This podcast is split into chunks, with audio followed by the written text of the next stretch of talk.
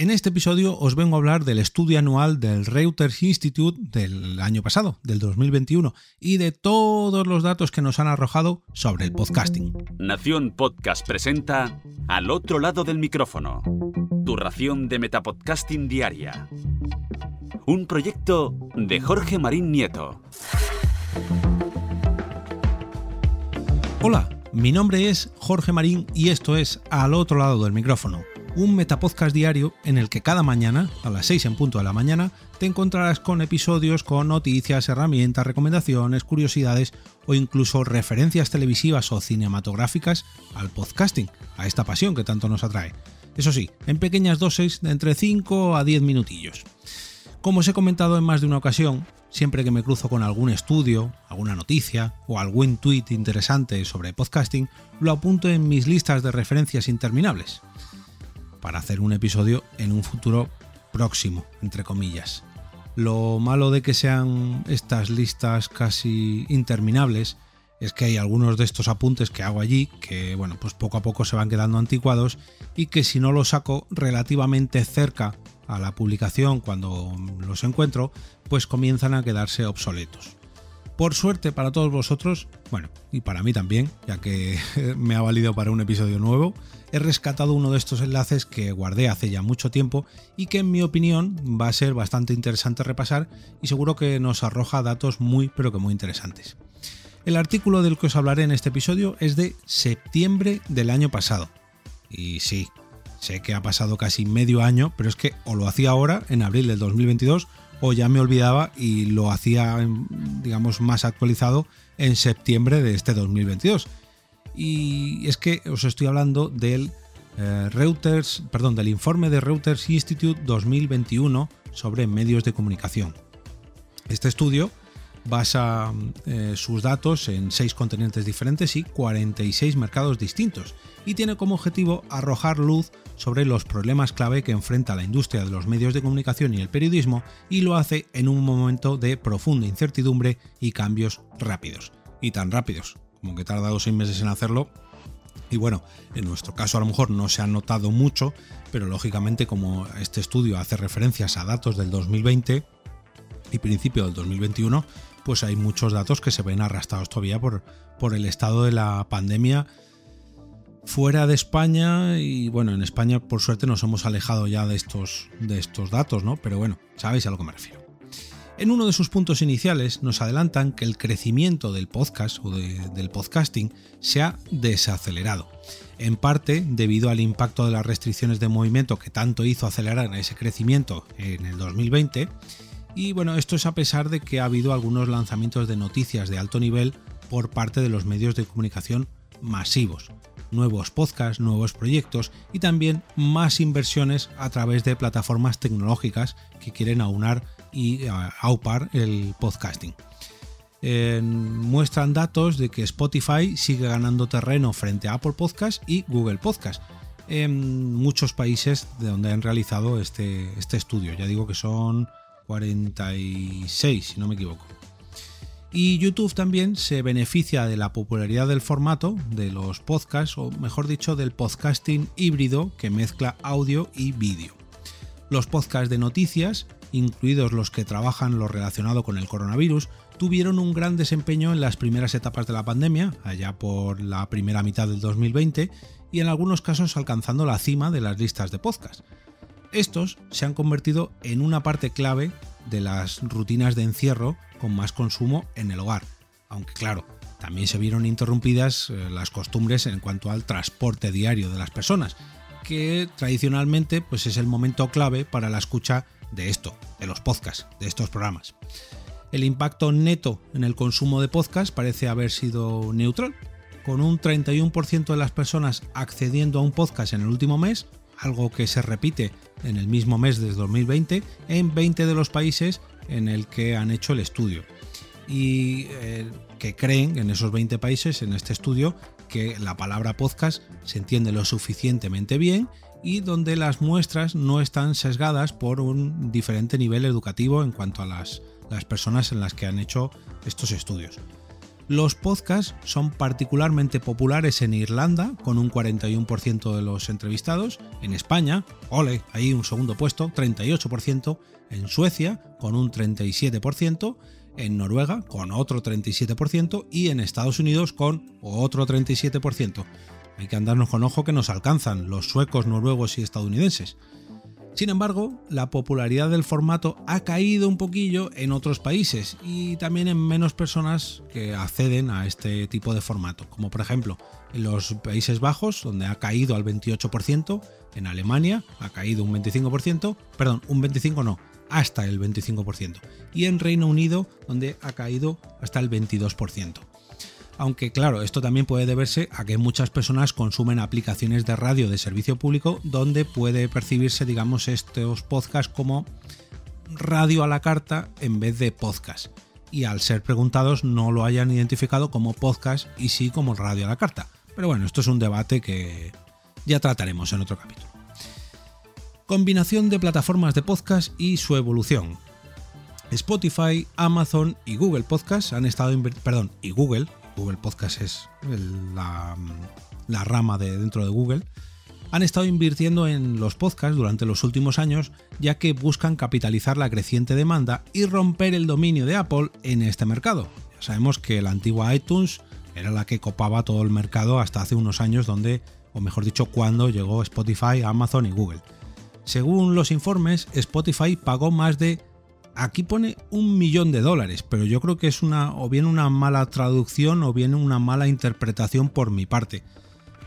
Y creo, yo personalmente creo que se, em, refieren al millón de millón de dólares, lo que en España malentendemos como billón de dólares, que en realidad son mil millones de dólares, o bueno, ya no sé, pero un millón de dólares no puede ser, ya que, mm, según tengo entendido, por el hecho de fichar solamente a Joe Rogan, eh, pagaron 200 millones de dólares, que la noticia al principio fueron 100 millones, pero luego se desveló que en realidad fueron 200. Y aquí dicen que por un millón de dólares pagaron los derechos no solamente de Joe Rogan, sino el de Michelle Obama, del príncipe Harry, de Meghan Markle, eh, todo ello para ficharles en exclusiva y hacer podcast para, para, emitirlos en exclusiva en su plataforma, para producir este nuevo, estos nuevos proyectos, o bueno, para adoptarlos. Pero bueno, no sé, quiero pensar que es una equivocación por mi parte, porque no creo que los de Reuters hayan cometido un gazapo tan gordo. Pero bueno. El crecimiento de los podcasts de vídeo, acentuado por el uso de herramientas como Zoom durante la pandemia, está abriendo una gama aún más amplia de opciones para la distribución y generación de, de contenidos en formato podcast y esto también acentúa ese problemilla de definición de podcast para los investigadores y amantes del formato. Y esto personalmente me gustaría dedicarle un capítulo de opinión, porque por un lado sí que estoy de acuerdo en que los podcasts deben ser solo vídeo, pero por otro lado desde sus inicios, aunque aquí en España no lo tengamos tan asumido, la, suscripción por sindicación a través del feed, no sé qué, también incluye no solamente el audio, sino el vídeo. Pero bueno, me lo guardo para un capítulo de opinión. Toda esta actividad también está cambiando las plataformas a través de las cuales los consumidores acceden a los podcasts. Spotify ya ha superado Apple Podcasts en algunos mercados y YouTube está por delante en otros, mientras que las emisoras públicas juegan también un papel importante en algunos de estos mercados. Por ejemplo, en Reino Unido en primer lugar está BBC Sounds con un 29% del mercado, Spotify con un 24%, Apple Podcasts con un 21%, YouTube Podcasts. Creo que esto no se ha lanzado como tal, pero bueno, imagino que se referirán a los podcasts que graban a través de YouTube. Pero bueno, 14%, Google Podcasts 7% y otros eh, broadcasters o otros medios de publicación 6%. Estados Unidos de América, YouTube Podcast 26%. A mí permitidme que lo dude, pero me parece muy extraño que esto sea así y no nos hayamos enterado. Pero bueno, en segundo lugar, Apple Podcast con un 22%, Spotify 17%, Google Podcast 14%, Pandora 10%, eh, la aplicación de NPR o su propia web 9%. Bueno, oye, a lo mejor soy yo que no estoy muy al tanto del consumo de podcasts en Estados Unidos, pero de haberse lanzado ya YouTube Podcast nos hubiéramos enterado. Y si además le quita el primer puesto a Apple Podcast, yo creo que estaríamos hartos de ver noticias sobre el tema. Pero bueno, que quiero pensar que soy yo que no me he enterado. Alemania, Spotify 29% del mercado, YouTube Podcast 22%, Art Audio 15%, Audible 10%, Google Podcast 9% y Apple Podcast 8%. En último lugar nos vamos hasta Australia donde YouTube Podcast domina con un 26% de la cuota de mercado, Spotify un 25%, Apple Podcast un 23%, la aplicación de la ABC o su página web un 22%, Google Podcast un 14% y Podcast Addict un 8%. Bueno, esto me cuadra un poco todo, salvo por lo de YouTube Podcast, que no termino yo de entender a qué se refieren con esto. Quiero pensar o que la gente escucha podcast a través de YouTube, o no sé, no, la verdad, o que ven los vídeos de las grabaciones de podcast, pero bueno, no lo sé. Ojalá en el informe de Reuters de este 2022 lo aclaren un poquito mejor y también ojalá que veamos la aplicación de YouTube Podcast en activo ya funcionando. Descubrimiento de nuevos podcasts a través de recomendaciones y esta parte me ha gustado mucho. En los últimos años ha habido una explosión en la oferta de podcast con 2 millones de programas diferentes que están ahora disponibles en el directorio de em, Apple Podcast. Pero claro, la demanda de nuevos podcasts no está creciendo al mismo nivel, por lo que el descubrimiento y la conciencia del formato siguen siendo sus mayores problemas. Si se crean más podcasts de los que pueden aguantar o pueden consumir los propios consumidores de podcast, o, el número de, de nuevos oyentes de podcast, pues claro, tocamos a menos oyentes cada vez que sale un nuevo podcast. En fin, una regla de tres simple. El informe de Reuters muestra que más personas descubren programas a través de recomendaciones por el boca a boca, a través de amigos, familiares o colegas, en lugar de las propias promociones que hacen dentro de otros podcasts o las recomendaciones dentro de aplicaciones o anuncios que nos traen, pues eso, nuevas recomendaciones. Fiaros de los lunes podcasteros. La búsqueda también es muy pero que muy importante, particularmente en Europa, pero la chispa inicial a esa búsqueda a menudo proviene de una recomendación personal, la promoción a través de aplicaciones de podcast, por ejemplo en Apple Podcasts, en BBC Sounds o a través de programas de televisión, radio o artículos de periódicos, también es importante en algunos de estos mercados. Por ejemplo, em, aquí comparan Estados Unidos con Europa, ojo.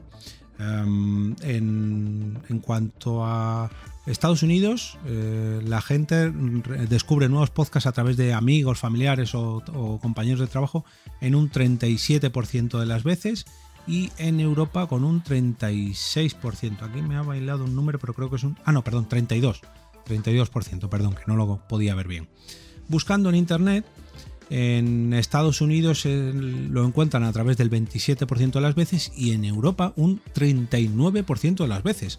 O sea que o bien sabemos buscar mejor por Internet o bien nos ofrecen mejores resultados.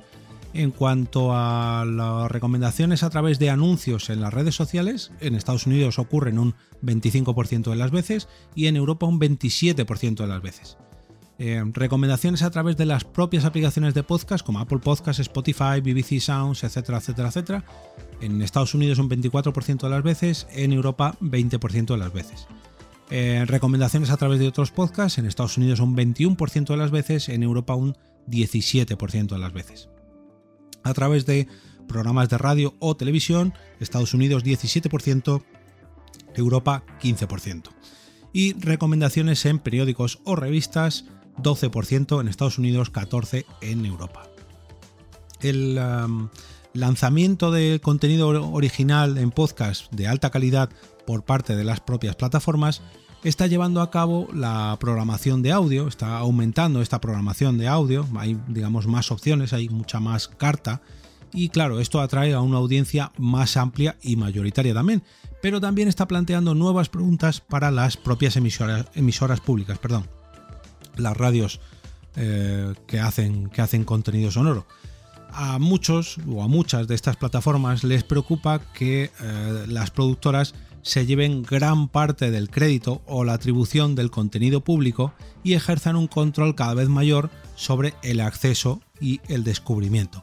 Si encima esas productoras están asociadas con las propias plataformas de audio, pues claro, aquí se están quedando fuera del, terreno de juego las propias emisoras públicas. Y ya ni hablamos del mercado de podcast y creadores de podcast independientes, que aquí ya, en fin, me salgo del tema, prefiero dejarlo ahí. Europa y Asia van al rebufo de Estados Unidos en el conocimiento de podcast. El conocimiento de los podcasts es muy bajo en Japón, donde el 40% de los que no los usan dicen que es porque no saben lo que son realmente. El promedio europeo, del 17% que aún no lo sabe, pero esto es casi el doble que en los Estados Unidos, que calculo que será pues un 8,5% de la gente que no escucha podcast no sabe realmente lo que son, lo que sugiere que mm, todavía podría haber mucha oportunidad de crecer gracias al marketing y la promoción adicional, tanto en mercados como el asiático como en el europeo, no tanto así en el estadounidense. Otros que aún no los escuchan, que aún no escuchan podcast, dicen que los podcasts son demasiado largos o que no saben cómo encontrar buenos programas que les gusten. Algunas personas dicen que no tienen suficiente interés en este formato o suficiente tiempo como para meterse en otro nuevo tipo de contenido. Esto, lógicamente, son costumbres que, bueno, pues son un poquito más difíciles de cambiar. En general, los podcasts siguen siendo una parte dinámica y de rápido movimiento del consumo digital y son de particular interés para los editores porque atraen a usuarios más jóvenes y con más recursos adquisitivos que son los más buscados por los anunciantes y también son, digamos, potencialmente interesantes para la próxima generación, ya que en un futuro se convertirán en suscriptores de estos medios digitales de suscripción. En cuanto a las excusas o los motivos por los cuales la gente no escucha podcast, también vuelven a enfrentar a Estados Unidos y a Europa. Las respuestas de no tengo tiempo son las mismas, tanto en un mercado como en otro, un 20%. Eh, los podcasts no me proporcionan nada que no me pueda encontrar en otros formatos o en otros lugares. En Estados Unidos un 18%, en Europa un 19%. No quiero tener que escuchar nada a través de un teléfono móvil o auriculares, un 12% en Estados Unidos, un 14% en Europa. Los podcasts son muy largos, un 12% en Estados Unidos y un 8% en Europa. Eh, no sé dónde puedo encontrar podcasts, un 10% en Estados Unidos y también en Europa. Eh, no sé lo que son realmente, un 9%. Ah, mira, había calculado yo antes la mitad en Estados Unidos, pero no. Es un 9% en Estados Unidos y un 17% en Europa. Eh, no sé cómo encontrar, eh, no sé por dónde empezar entre tantos podcasts, un 9% en Estados Unidos y un 8% en Europa. Y no hay ningún podcast que cubra los temas que a mí me interesan, un 8% en Estados Unidos y un 6% de las respuestas en Europa. Recordemos que esto es gente que no escucha podcast y que ha respondido estas opciones en, este estudio. Y el último bloque dedicado a los podcasts en este informe de Reuters del año pasado, del 2021, lo dedican a que los altavoces inteligentes, ya que podrían impulsar un mayor crecimiento del formato podcast o del audio en general. El cambio al audio está siendo impulsado por algunos de los nuevos dispositivos como los altavoces inteligentes y por servicios de las propias plataformas, como mm, digamos podcast cortos entre comillas u otros elementos de audio que se pueden descubrir mediante las interfaces de voz. Amazon y Google son los creadores de máximo impacto en este tipo de mercados y aquí ambos tienen un enfoque renovado en la promoción de formatos de audio innovador, como por ejemplo son los podcasts. Los altavoces inteligentes ahora llegan a más de una quinta, perdón, quinta parte de la población adulta en Reino Unido, en torno a un 22%, y al 15% de los adultos en Estados Unidos y Alemania. Pero solamente una minoría usa los dispositivos para, cualquier, para escuchar cualquier tipo de noticias, un 6% en Reino Unido y un 5% en los Estados Unidos y después de analizar todos estos datos que nos ofrece el Instituto Reuters en el Reuters Institute 2021, el informe de Reuters Institute 2021, dejadme que os hable del patrocinador de este episodio, que también se ve reflejado en este tipo de consumo. Ojo, ya que en Mumbler, la plataforma que nos ofrece crear un podcast privado bajo suscripción a nuestra audiencia de una manera muy pero que muy sencilla y además lo ofrece con una serie de ventajas, como por ejemplo que funciona a través de feeds, lo que hace que se pueda escuchar en cualquier tipo de reproducción, perdón, reproductor o dispositivo, como estos altavoces inteligentes de los que hablaba en el último bloque del estudio o en cualquier aplicación de podcast, de tal manera que le podamos dar esa visitilla a Google Podcast, a mm, la plataforma de Pocket Cast, en fin, que no nos atemos a una plataforma o a una aplicación, sino que aunque sean feeds privados, se lo puede llevar cada suscriptor a su aplicación de podcast favorito, ya que cada uno de los suscriptores de tu podcast privado, de tu podcast premium, tiene su propio feed y tal manera que se lo pueda llevar a donde quiera. Y esto es algo muy pero que muy interesante. Seguramente los podcasters que sepan muy bien cómo distribuir su audiencia y sepan un poquito de feed, sabrán lo importante que es crear un feed privado para poder ofrecerlo a sus suscriptores de pago. Y además para ayudarnos en esta tarea, nos han ofrecido a los oyentes de al otro lado del micrófono un nuevo curso que acaban de lanzar vía email titulado Lanza tu podcast premium en 30 días. Y para obtenerlo solamente debéis acceder al enlace monetiza.link barra EOB. Lo tendréis gratis en vuestro correo electrónico si ya digo sois oyentes de al otro lado del micrófono y aprovecháis este enlace de, de afiliados que os acabo de comentar. De todas maneras, para hacerlo un poquillo más fácil, os voy a dejar el enlace al curso y a la propia plataforma Mumbler para que la conozcáis en las notas de este episodio también en el canal de Telegram a lo largo del día de hoy, al que podéis entrar con t.me barra al otro lado del micrófono y a través de mi cuenta de Twitter también a lo largo del día de hoy. Episodio muy, pero que muy interesante el de hoy, con bastantes datos que reflejan pues, cómo evoluciona el consumo y el descubrimiento de podcast a lo largo de todo el globo, a lo largo de multitud de países. Y es interesante analizar los estudios año tras año que organiza Reuters que en este caso lógicamente lo enfoca más a los podcasts de noticias y de los propios medios de comunicación, pero que nos ayudan a entender un poquito mejor cómo se consume nuestro formato favorito a través de los diferentes países y cómo podemos aprovechar los nuevos descubrimientos o las nuevas recomendaciones para que los, los oyentes o las personas que estén interesadas en este formato descubran nuestros propios programas.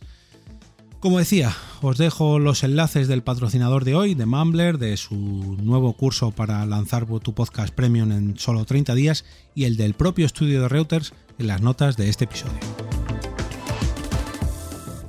Y ahora me despido y como cada día regreso a ese sitio donde estáis vosotros ahora mismo, al otro lado del micrófono.